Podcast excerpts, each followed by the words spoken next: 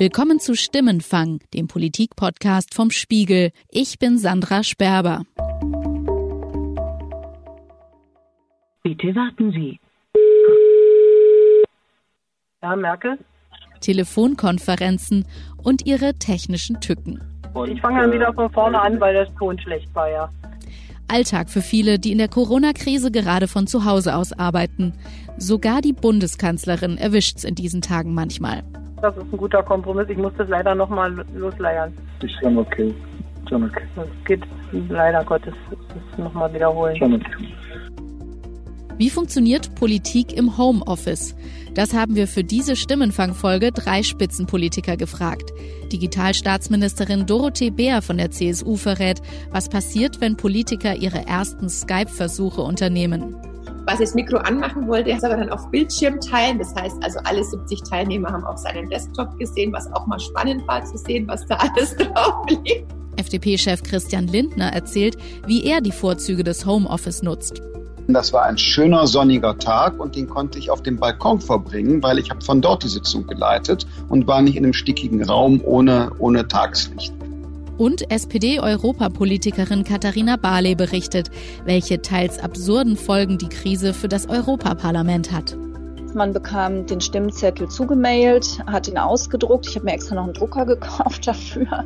Und dann hat man unterschrieben, auch eine eidesstattliche Versicherung unterschrieben, dass man das selbst gemacht hat das Ganze eingescannt und dann zurückgemailt. Bevor Sie mehr von den dreien hören, noch eine kurze Info in eigener Sache.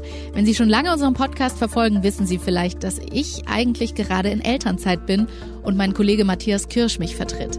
Diesen Monat allerdings arbeite ich am Podcast mit und ganz regulär bin ich dann ab August wieder zurück.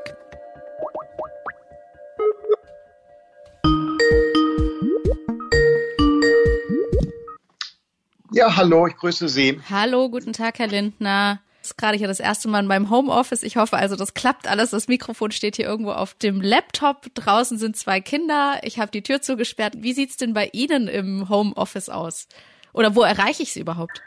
Äh, Sie erreichen mich äh, zu Hause. Ich ähm, arbeite schon seit, seit zweieinhalb Wochen von hier und nicht aus dem Büro. Äh, ein ganz großer Unterschied ist es für mich insofern nicht, dass ich zuvor auch immer schon sehr mobil unterwegs war, ähm, habe alles über die Cloud gelöst, ähm, ohnehin schon sehr viel telefoniert und sehr viele äh, Videoschalten gemacht. Insofern ist der größte Unterschied für mich gegenüber der Situation sonst, dass ich wenig echten persönlichen Kontakt mhm. mit anderen Menschen außer meiner Partnerin habe. Ja, das heißt aber, Sie haben zu Hause im Gegensatz zu mir äh, ein richtiges Arbeitszimmer da stehen. Ja, ich habe einen Schreibtisch in dem Raum, wo auch meine Bücher und meine Sportgeräte sind. Also ein richtiges Büro ist das nicht. Und jetzt gerade in dieser Sekunde sitze ich im Wohnzimmer auf äh, meinem Sessel. Hier mache ich auch die meisten Videokonferenzen und Calls. Sie haben es gerade schon gesagt, Politiker sind normalerweise wahnsinnig viel unterwegs. Sie sind bei Sitzungen, sie sind bei Ortsterminen. Also eigentlich ganz, ganz viel mit persönlichem Kontakt. Vermissen Sie das manchmal jetzt ein bisschen? Total. Ich äh, liebe meine Veranstaltungen im Land. Da mache ich wirklich unzählige äh, treffe die Leute, tausche mit ihnen politische Gedanken aus, nehme Reaktionen des Publikums auf, nehme die Leute danach beim Selfie machen äh, in den Arm. Ich reise gerne und äh, habe Zufallsbegegnungen in der Bahn. All das fehlt mir enorm. Mhm. Ich ähm, bin sonst mindestens vier oder fünf Abende in der Woche bei Veranstaltungen gewesen. Das ist komplett weggefallen. Das gibt's gar nicht mehr. Dafür wesentlich mehr ähm, Kontakt eben über äh, eine Videokonferenz, ruft sehr viel mehr Leute an, äh, auch privat, alte Bekannte, wo man sonst nur sich sporadisch äh, hm. mal begegnet. Jetzt ist mehr Zeit da, denn ich habe jetzt festgestellt, allein wie viel äh, Logistikzeit ich hatte, also im Zug, äh, mhm. im Auto oder im Flugzeug. Die ganzen Stunden, die werden jetzt anders genutzt, nämlich für Austausch. Es gibt ja jetzt auch ganz viel so Tipps, wie man das Homeoffice gut nutzt, dass man morgens wirklich aufsteht, duscht, den Schlafanzug auszieht, dass man versucht mal zwischendurch rauszugehen. Wie regeln Sie das? Wie ja und wie leicht fällt Ihnen das zu Hause zu arbeiten?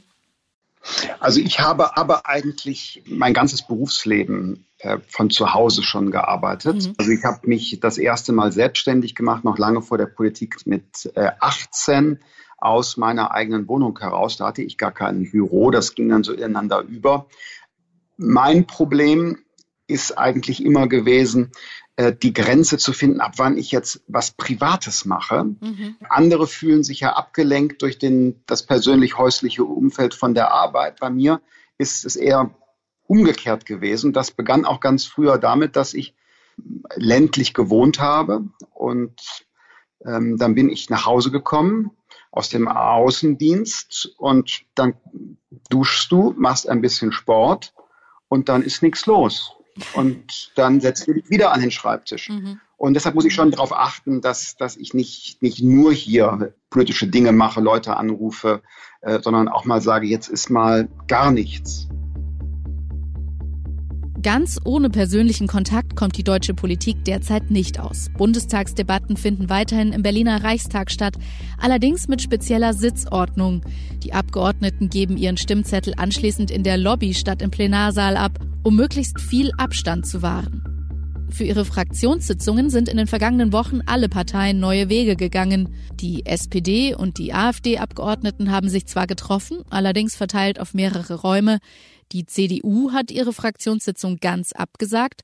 Grüne, Linke und FDP haben dagegen auf Videokonferenz umgestellt. Also wir äh, treffen uns äh, in einer Videokonferenz und nicht mehr in unserem Sitzungsraum im Parlament. Wir haben zum Beispiel die äh, Gesetzgebung äh, jetzt zu den äh, Sicherheitsnetzen und zum Infektionsschutzgesetz über fünf Stunden gemeinsam miteinander beraten. Interessanterweise hat beispielsweise die CDU-CSU-Bundestagsfraktion gar keine Fraktionssitzung gemacht. Die haben sich also nur auf ihre Führung verlassen. Das wollten wir so nicht machen, sondern wir wollten beraten. Und ich verrate Ihnen ein Geheimnis, das ähm, war gut. Ich hatte das Gefühl, es ist noch konzentrierter, noch disziplinierter. Alle neigen dazu, etwas ausschweifender zu sprechen, wenn man Live-Publikum hat in so einer, so einer Schaltsituation ist es präziser. Äh, möchte ich trotzdem nochmal nachhaken. Fünf Stunden Fraktionssitzung per Videokonferenz, das ist ja auch schon durchaus anstrengend, immer vor dem Monitor zu sitzen. Dann macht irgendjemand das Mikrofon nicht aus, dann was auch immer, platzt hinten jemand bei jemandem rein, der gerade spricht. Gab es auch Pannen oder funktioniert das? Ich fand es für mich persönlich, der ich die Sitzung geleitet habe, nicht so anstrengend wie sonst, denn das war ein schöner sonniger Tag und den konnte ich auf dem Balkon verbringen, weil ich habe von dort die Sitzung geleitet und war nicht in einem stickigen Raum ohne, ohne Tageslicht. Also insofern, das fand ich jetzt eher zivilisatorischen Fortschritt. Technisch musste man lernen. Was gar nicht ging, ist, wenn 130 Leute gleichzeitig ihre Kamera anhaben. Äh, mhm. das führt zu Kapazitätsengpässen. Was aber auch nicht gut ist, ist, wenn keiner eine Kamera anhat. Äh, sprich, irgendwie entwickelt sich dann auch so über Stunden oder um mehrere Anlässe eine Routine, dass diejenigen, die gerade das Wort haben, die Kamera anhaben, ähm, damit man sie sehen kann, während sie sprechen. Dann schalten die die Kamera aus und der andere macht sie an. Oder wenn jemand mal kurz so eine Zwischenintervention machen will, außerhalb der Rednerliste, so ein Zwischenruf, ne, mhm. ne, das gibt's mhm. ja auch im Parlament, ähm, dann schaltet der seine Kamera ein. Ah. Und das waren gar nicht verabredete Spielregeln, sondern das hat sich so entwickelt über die ganzen Sitzungen, die wir jetzt gemacht haben, über die Dauer. Und ja, das hat sich dann natürlich seinen Weg gebahnt. Christian Lindners Partei ist auf den Ausnahmezustand erstaunlich gut vorbereitet. Denn nach ihrem Wiedereinzug in den Bundestag im Jahr 2017 hat die FDP konsequent auf Digitalisierung gesetzt. Und so hat die Fraktion schon vor der Krise vieles online erledigt. Unsere Fraktion im Bundestag arbeitet äh, in einer Intranet-Umgebung kollaborativ. Das mhm. heißt, wir nutzen auch gar kein Papier mehr. Und alles, was wir erarbeiten an Gesetzentwürfen, Anträgen, äh, Positionspapieren oder Anfragen, findet auf dieser Plattform statt. Mhm. Da wird in, in Echtzeit formuliert. Man sieht immer, woran gearbeitet wird, welchen Status ein, ein äh, Text hat. Da ist gleichzeitig auch ein Archiv dabei. Das heißt, es ist eine hohe Transparenz da und jeder kann sich von überall äh, zu jeder Zeit in die äh, gerade bearbeiteten äh, Projekte einschalten. Und wichtig war uns, nicht quasi auf Papier zu arbeiten. Und mit Papier meine ich auch ein Word-Dokument im Überarbeiten-Modus. Das ist quasi auch Papier. Das schickt man per Mail hin und her, dann arbeitet man rein, dann schickt man es weiter. Und dann hat man irgendwann Version 1, Version 2, Version 3 fertig, nochmal so, fertig, neu, neu, neu. So, genau so, genau so. Und das wollten wir eben nicht, weil das ist noch nicht die, das Potenzial von Digitalisierung. Also äh, nur umzustellen, dass jetzt am Display gearbeitet wird und nicht mit, mit äh, Papier und Bleistift, das ist noch nicht der Schritt, sondern wenn man viele Autoren gleichzeitig mit etwas befassen kann und, und es flache Hierarchien gibt, äh, dann ist das für mich eine moderne Form der Zusammenarbeit.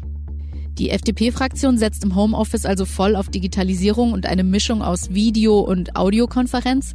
Die Bundeskanzlerin scheint da ein bisschen konservativer zu sein und nutzt für Konferenzen von zu Hause vor allem das Telefon. Weil sie Kontakt mit einem Corona-Infizierten hatte, war sie in Quarantäne und regierte zwei Wochen lang aus dem Homeoffice. Dorothee Beer, Digitalstaatsministerin von der CSU, hat vor kurzem meiner Kollegin Milena Hassenkamp erzählt, wie eine Kabinettssitzung mit der Kanzlerin am Telefon funktioniert. Das Einzige, was sie natürlich am Telefon nicht sehen konnte, war, wenn es ähm, Wortmeldungen gab. Und da hat halt dann, wenn sie gefragt hat, gibt es dazu Wortmeldungen, hat halt dann der Olaf Scholz als Vizekanzler aufgerufen, wer sich gemeldet hat. Und dann hat sie aber auch wieder dann diejenigen aufgerufen. Und alles in allem hat erstaunlicherweise die Kabinettssitzung doch relativ lang gedauert. Natürlich hatten wir auch viele Themen auf der Tagesordnung, aber sie hat, was ja normalerweise bei Telefonkonferenzen anders ist, die gehen ja oft schneller als die Präsenzsitzungen weil es öfter auch etwas diszipliniert. Aber dadurch, dass ja nur eine am Telefon zugeschaltet war, alle anderen da waren, hat sie sogar etwas länger gedauert als der normale Durchschnitt, würde ich sagen. Doch in diesen Tagen läuft technisch nicht alles so reibungslos, wenn Politik auf Internet trifft. Viele von Beers Kollegen scheinen da noch immer Neuland zu betreten. Ich hatte letzte Woche eine ganz große Video- und Telefonschalte mit so 60, 70 Unternehmerinnen und Unternehmern und auf der kommunalpolitischen Ebene halt so Landrat, Bürgermeister und auch ein Landtagskollege von mir. Und es war dann schon ganz lustig, weil auch mein Kollege aus dem Landtag dann zehnmal gesagt hat, das ist mein erstes Mal, das ist mein erstes Mal. Und dann es fängt er schon mit so Fragen immer an. Wann stellt man sein Mikrofon stumm? Ist ja bei normalen Telefonschalten schon wirklich oft kompliziert, Kolleginnen und Kollegen zu erklären, wenn ihr im Zug unterwegs seid, wenn ihr einen Hund habt, wenn Kirchenglocken läuten, wäre es halt schon schön, dass wenn derjenige, der nicht spricht, auch sein Telefon stumm schaltet. Und da war es eben auch so bei dem Kollegen dann bei der Videoschalte, dass er dann quasi das Mikro anmachen wollte, ist aber dann auf Bildschirm teilen. Das heißt also, alle 70 Teilnehmer haben auch seinen Desktop gesehen, was auch mal spannend war zu sehen, was da alles drauf liegt. Und er hat es dann auch nicht geschafft, den wieder wegzuschalten. Also ja, ich erkenne da Unterschiede, ohne jetzt groß Geheimnisse zu verraten, aber ich tue es jetzt doch. Ähm, die Fraktion hat jetzt auch nochmal einen Leitfaden rumgeschickt, gerade für solche Fälle, weil man schon den einen oder anderen Kollegen hat, der vielleicht einfach mal bestimmte Tasten gezeigt bekommen muss, ich denke, wenn man es einmal durchgespielt hat, dann ist es in Ordnung. Aber gerade dieses Stummschalten bei Konferenzen, das ist noch nicht allen in Fleisch und Blut übergegangen, um es höflich auszudrücken. Meine Kollegin hat Dorothee Bär übrigens im Kanzleramt erreicht, weil sie zumindest einige Tage in der Woche noch ins Büro kommen muss. Natürlich im üblichen Politikerinnen-Outfit. Im Homeoffice nimmt auch eine Staatsministerin das mal etwas lockerer. Ich renne zu Hause tatsächlich auch sehr gern barfuß rum. Ich gebe zu, das war das einzig Negative jetzt an dieser Homeoffice-Geschichte, dass man trotzdem durch die ganzen Videokonferenzen es sich nicht erlauben kann, nicht gestylt zu sein. Also gut, unten der Unterkörper, ja, ja. vielleicht. Gibt's ja auch lustige Beispiele, aber im Großen und Ganzen ähm, ist es eine Herausforderung. Und ich hatte tatsächlich am Sonntag, kam ich gerade von meiner morgendlichen Waldrunde und dann sagt meine Mitarbeiterin eigentlich was erst für Nachmittag vorgesehen, dass ich jetzt Vormittag schon in die Schalte muss. Und dann hatte ich wirklich, weil ich dann keine Zeit mehr hatte, vorher schon schnell zu duschen, hatte ich dann tatsächlich eher so mal einen kurzen Bad-Hair-Day. Aber ich habe mir dann gedacht, das ist jetzt egal. da müssen jetzt alle Zuschauer durch. Und ja, also ich, ich lasse mich auch sonst daheim nicht gehen, aber wenn es jetzt nur Telefonkonferenzen wären, wäre es noch eine größere Hilfestellung, sagen wir es mal so. Ansonsten gibt es nicht so die Vorteile. Aber was noch schlimmer ist, das kommt ja auch noch dazu, man muss auch immer ein aufgeräumtes Büro haben. Und wenn ich da mal fragen darf, wie funktioniert das dann als Staatsministerin mit drei Kindern im Homeoffice? Läuft das gut? Also ich möchte jetzt nicht ähm, jeden Einzelnen frustrieren. Natürlich gibt's da auch Aufs und Abs, aber ich muss sagen, dass unsere Schulen, ich habe ja zwei Kinder in der Grundschule, ein Kind im Gymnasium, dass unsere Schulen das super machen mit den Kindern. Also sowohl was die Wochenpläne betrifft, nach dem dritten, vierten Tag kamen dann auch Aufgaben für die Kinder, wo man merkt, jawohl, die Lehrerinnen und Lehrer, die haben jetzt verstanden, dass es nicht nur um reines Wissen in die Köpfe reintrichtern geht. Und ich glaube, das ist wie bei allen anderen Familien auch, dass sie die Erfahrungen machen, es geht mal besser, mal schlechter. Also so Schilder an der Bürotür, jetzt bitte nicht stören, ich habe jetzt eine Live-Aufnahme. Mal funktioniert's, mal funktioniert's nicht, mal kommen sie rein, mal kommen sie nicht rein. Solche Ablenkung und technische Hürden waren für viele Arbeitgeber bislang ein Argument gegen das Homeoffice. Jetzt muss es irgendwie gehen und das führt zu einem Umdenken, auch bei vielen von Bärs Bundestagskollegen, deren Mitarbeiter in der Krise auf einmal von zu Hause aus arbeiten müssen. Ich glaube, bei vielen, die hätten das auch gerne gehabt schon eher, haben aber weil es auch ja immer so funktioniert hat, irgendwie funktioniert hat, da nicht so Wert drauf gelegt. Und zum anderen habe ich auch das Gefühl gehabt, auch, auch verstärkt vielleicht bei Frauen, bei weiblichen Kolleginnen, dass sie auch immer in dieser Rechtfertigungsfalle sind. Dann so, oh Gott, wenn ich jetzt von zu Hause aus was mache, dann so nach dem Motto, naja klar, hat niemanden für die Kinder oder ähm, schafft es wohl nicht dann auch das unter einen Hut zu bekommen, Vereinbarkeit, Familie und Berufe. So, und jetzt muss ich keiner rechtfertigen. Und das ist ähm, in der ganzen Krise, in dem ganzen Drama wirklich ein positiver Nebeneffekt, dass man feststellen kann, jeder muss, weil es nicht anders geht und man wird gerade auch als Frau nicht schief angeschaut, wenn man eben Homeoffice macht. Die Bundespolitiker arbeiten also derzeit in einer Mischung aus Homeoffice und Anwesenheit für Abstimmungen oder Kabinettssitzungen. In Brüssel beim EU-Parlament sieht das anders aus. Derzeit läuft tatsächlich fast alles virtuell. Das soll ja auch so sein. Wir wollen auch ein Beispiel sein. Das sagt Katharina Barley von der SPD. Die ehemalige Bundesjustizministerin ist seit letztem Sommer Vizepräsidentin des Europäischen Parlaments. Ich erreiche sie per Skype in den Niederlanden. Wir sind eine Patchwork-Familie. Mhm. Und wir haben äh, jeweils Kinder und das macht es bei uns besonders schwierig. Mein Mann ist Niederländer. Also ich sage immer mein Mann, wir sind nicht verheiratet, aber mein, mhm. Der Mann meines Lebens. Und er hat eine 13-jährige Tochter und die betreuen wir jetzt eine Woche lang. Anschließend will sie wieder nach Brüssel fahren zu ihrem Sohn. Sein älterer Bruder studiert in Deutschland. Eine europäische Patchwork-Familie also. Keine ganz einfache Situation in Zeiten von Corona und Grenzschließungen. Wir wollen natürlich auch jetzt nicht wochenlang unsere Kinder nicht sehen. Bisher klappt das gut. Mal sehen, wie lang es so bleibt. Wie sieht sonst so der Arbeitsplatz einer Politikerin im Homeoffice aus? Wo erreiche ich Sie gerade? Ich sitze jetzt im Arbeitszimmer, mein Mann sitzt unten und hat selber eine Konferenz, eine Telefonschalte, der ist Sporttrainer, bei dem ist das nochmal ganz besonders, oh. das von zu Hause aus zu machen. Ähm, und für mich heißt das sehr viele Stunden in diesem Zimmer zu sitzen und meistens Schalten vorzunehmen. Wir dürfen auf unseren Dienstrechnern weder Skype noch Zoom installieren. Deswegen mache ich die meistens mit meinem iPhone, was unheimlich anstrengend ist, finde ich, für die mhm. Augen, für die Konzentration. Aber das werden viele kennen. Ja, ich hatte Tage mit sieben Stunden Videokonferenz und merke, wie viel anstrengender das ist, als wenn man in einem normalen Meeting sitzt. Mhm. Ansonsten ist es natürlich viel E-Mail, SMS schreiben, viel telefonieren. Ja, und dann kommt man aber auch mal zu Dingen, zu denen man sonst nicht kommt. Das stelle ich auch fest. Also so. Mhm, nämlich? In meinem Job hat man natürlich immer so Dokumente, Berichte und ähnliche Dinge, die sehr dick sind, wo man wirklich mal Zeit am Stück braucht, äh, um sich da dran zu setzen. Da reichen nicht so die, die halben Stunden, die man dann zwischen zwei Terminen üblicherweise hat. Und das geht jetzt, finde ich, besser, weil ähm, die Tage sind vorstrukturiert durch die ganzen Schalten. Ich finde, es kommen relativ wenig spontane Anrufe und dadurch kann man es besser planen. Dann habe ich halt auch mal zwei Stunden, wo ich mich dann wirklich rein vertiefen kann in so ein dickes Dokument. Nicht nur mehr Lesezeit, die Corona-Krise bedeutet für EU-Politiker auch weniger Reisezeit, weil sie nicht mal mehr zu Abstimmungen nach Brüssel kommen sollen. Als das Parlament jüngst über erste EU-Hilfspakete beraten hat, saßen die meisten Abgeordneten dabei tatsächlich zu Hause.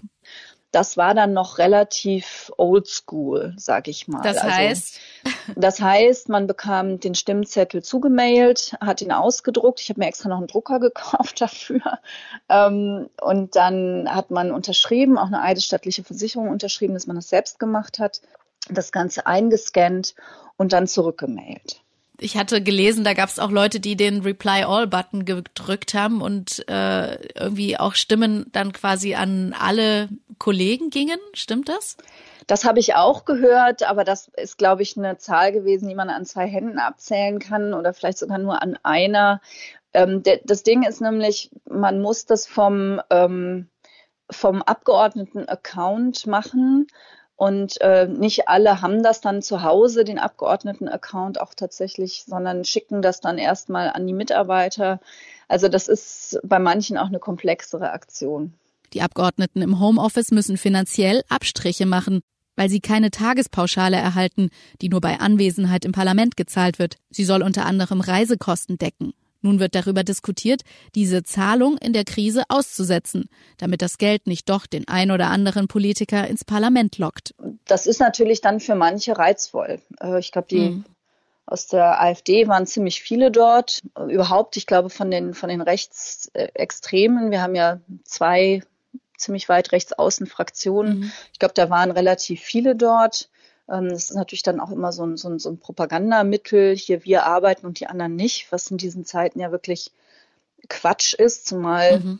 Äh, einige wirklich nur dahin gehen, dann, damit sie dieses Geld noch zusätzlich kriegen, was man eben nicht kriegt, wenn man zu Hause bleibt. Und ich mhm. finde das, ich finde das hochkritisch. Um auch im Homeoffice die Abstimmung zwischen den 705 Abgeordneten mit ihren 24 verschiedenen Amtssprachen zu gewährleisten, hat das Europaparlament ein spezielles Videokonferenzsystem. Also ich bin ja Vizepräsidentin des Parlaments, das heißt, wir haben virtuelle Bureau-Sitzungen heißt das, also Präsidiumssitzungen, mhm. die sogar mit Übersetzung funktionieren müssen. Das klappt erstaunlich gut. Da hatte ich äh, Schlimmstes befürchtet. Da haben Sie dann eine Videotechnik, die nicht Skype ist, sondern irgendwas sichereres. Genau, genau. Und da hat man dann auch einen Button, wo man die Übersetzung zuschalten kann. Mhm. Andere schalten, die meisten machen wir dann auf Englisch, was nicht für alle Kollegen und Kolleginnen immer ganz einfach ist. Nicht alle sprechen so gut Englisch, dass sie darin verhandeln können. Das ist schon eine Herausforderung. Und auch technisch hat es da mal besser, mal schlechter geklappt. Also äh, die Fraktionssitzung, das ist schon eine Herausforderung mit so vielen Menschen. Ganz praktische Frage im, äh, im Parlament oder bei Sitzungen und so haben Sie ja wahrscheinlich auch oft Verpflegung. Da stehen dann die Häppchen, die Brötchen, die man zwischendurch essen kann. Ist es jetzt so, dass Sie jetzt tatsächlich dann eine Mittagspause zu Hause machen und sich dann selbst was kochen? Ähm, ja, also erstens, äh, die Einschätzung ist nicht ganz richtig. In Brüssel und Straßburg äh, Im Gegensatz zu Berlin muss man sagen, im Gegensatz zum Bundestag ist, bin ich jedenfalls immer nah am Verhungern. Oh. Ähm, weil erstens die Sitzungen viel enger getaktet sind und die Möglichkeiten der Verpflegung sind auch, finde ich, in Brüssel und Straßburg nicht so gut wie in, in Berlin. Ich kann keine oder konnte keine Sandwiches mehr sehen. Das war dann immer die, mhm. die Notlösung. Man, man greift sich da an der Cafeteria schnell irgendein Sandwich und isst es zur Not in, in einer Sitzung.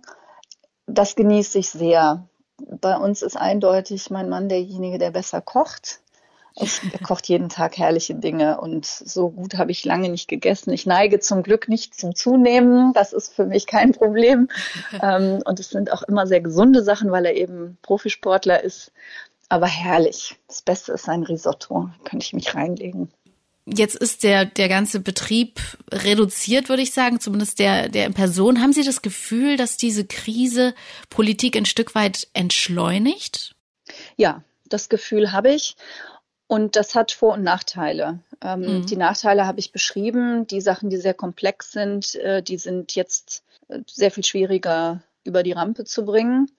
Aber es hat auch den Effekt, dass sich, glaube ich, jeder und jede fragt, ob dieser normale Alltag, den wir als Politiker haben, ob das wirklich so sein muss. Ähm, also ich frage mich das jedenfalls. Mhm. Dieses totale Hamsterrad, wo man nach 16 Stunden nach Hause geht und eigentlich ja erstmal eine Stunde braucht, bis man wieder äh, auf normal Null ist und, und äh, den Tag auch sortiert, weil das so vollgepackt ist mit, mit Meetings, mit allen möglichen Runden. die Vorteile, dass man konzentrierter am Stück jetzt äh, sich mit den einzelnen Dingen befassen kann, die finde ich ganz offensichtlich. Ich werde jedenfalls meinen Alltag nach dieser Krise durchforsten, ob das wirklich alles sein muss, ähm, mhm. ob man also Reisen, ja, Termine. ja genau, aber auch auch innerhalb von Brüssel. Ich meine, auch da ist man ständig äh, on the run, ja, man ist ständig zwischen verschiedenen Sitzungssälen, zwischen verschiedenen Gebäuden ähm, unterwegs. Ich, ich werde schon sehr genau nochmal schauen, ob man das Ganze nicht auch auf Dauer ein bisschen entschleunigen kann, um dann sich noch stärker fokussieren zu können. Der aktuelle Ausnahmezustand dürfte die Politik dauerhaft prägen. Katharina Barley denkt über ihr tägliches Arbeitspensum nach und Christian Lindner will die Krise nutzen, um die Parteiarbeit zu verändern. Auch wenn nach Corona hoffentlich bald irgendwann es wieder eine Normalisierung gibt, werden wir bestimmte Sitzungen nur noch ähm, digital durchführen. Beispielsweise äh, haben wir im Präsidium der FDP auch Sitzungen außerhalb der Sitzungswoche des Bundestages. Da reist dann zum Beispiel der Vizeministerpräsident aus Rheinland-Pfalz und der aus Nordrhein-Westfalen. Die reisen an für eine zweistündige Sitzung nach Berlin und reisen dann wieder ab. Und äh, das ist Zeitverschwendung, Ressourcenverschwendung, es ist CO2-Ausstoß, äh, der nicht nötig ist. Äh, das werden wir auch nach Corona zukünftig äh, komplett als Videokonferenz machen. Politik per Videokonferenz. Vieles, was bis vor kurzem noch undenkbar schien, ist in der Krise plötzlich möglich. Dorothee Bär, die als Staatsministerin die Digitalisierung in Deutschland vorantreiben soll, beobachtet gerade ein Umdenken. Plötzlich würden viele Skeptiker merken, was alles per Mail, Sprachnachricht oder Videocall möglich ist diejenigen, die von digitaler Demenz gesprochen haben oder diejenigen, die gesagt haben, wir brauchen mehr Digital Detox, ja, ist ja alles toxisch, was da gemacht wird. Ich hoffe, dass die Geschäftsmodelle jetzt auch mal gestorben sind, mit der Angst der Menschen Geld zu verdienen, mhm. sondern jetzt merkt man halt, dass diejenigen, die sich zu Hause in WLAN eingerichtet haben, die auch ähm, dafür gesorgt haben, dass sie auch gut angebunden sind, auch in normalen Fällen, dass die jetzt einen Vorteil haben und dass andere plötzlich aufstocken müssen und merken, oh Gott, ich habe keine mobilen Endgeräte und ähm, ich kann gar nicht kommunizieren und ich bin quasi von der Welt abgeschnitten. Ich finde es insgesamt bei allem, Drama, was wir da haben, ähm, trotzdem extrem äh, positiv. Es wurde jetzt auch jahrelang immer so versucht, ein Konstrukt herbeizureden. Das eine ist das echte Leben und das andere ist halt quasi, findet in diesem Internet statt. Und dass man jetzt auch merkt, das sind keine Parallelwelten, das ist alles eine Welt. Auch ich habe bei der Produktion dieser Folge ein bisschen Neuland betreten und zum ersten Mal mit Politikern in ihren Wohnzimmern geskypt, während ich mir zu Hause ein kleines Studio im Schlafzimmer aufgebaut habe. Geht doch, irgendwie. Das war Stimmenfang, der Politik-Podcast vom Spiegel. Wenn Sie auch im Homeoffice arbeiten, hören Sie doch mal in unseren Smarter Leben Podcast rein. Da gibt's zurzeit täglich Tipps für den Corona-Alltag, zum Beispiel für mehr Disziplin im Homeoffice oder einfache Sportübungen für zu Hause. Auf spiegel.de halten wir Sie außerdem über die Entwicklungen zum Coronavirus ständig auf dem aktuellen Stand. Und wenn Sie Ihre Nachrichten lieber hören, aus unserem Podcast-Team informiert Sie meine Kollegin Sabine Schaper immer abends ab 18 Uhr im Spiegel Update über die aktuellsten Entwicklungen zur Corona-Lage. Themenvorschläge oder Feedback zum Stimmenfang-Podcast können Sie uns wie immer gerne mailen an stimmenfang.spiegel.de oder schicken Sie uns eine Sprachnachricht an die 040 380 80 400. Nochmal 040 380 80 400. Alle unsere Podcasts finden Sie auf spiegel.de, bei Spotify, Apple Podcasts und in den üblichen Apps. Dort gibt's nächsten Donnerstag dann auch wie immer eine neue Stimmenfang-Episode. Ich bin Sandra Sperber und bei der Produktion wurde ich diese Woche unterstützt von Johannes Kückens, Wiebke Rasmussen, Matthias Streitz und Jasmin Yüksel. Unsere Musik kommt wie immer von Davide Russo.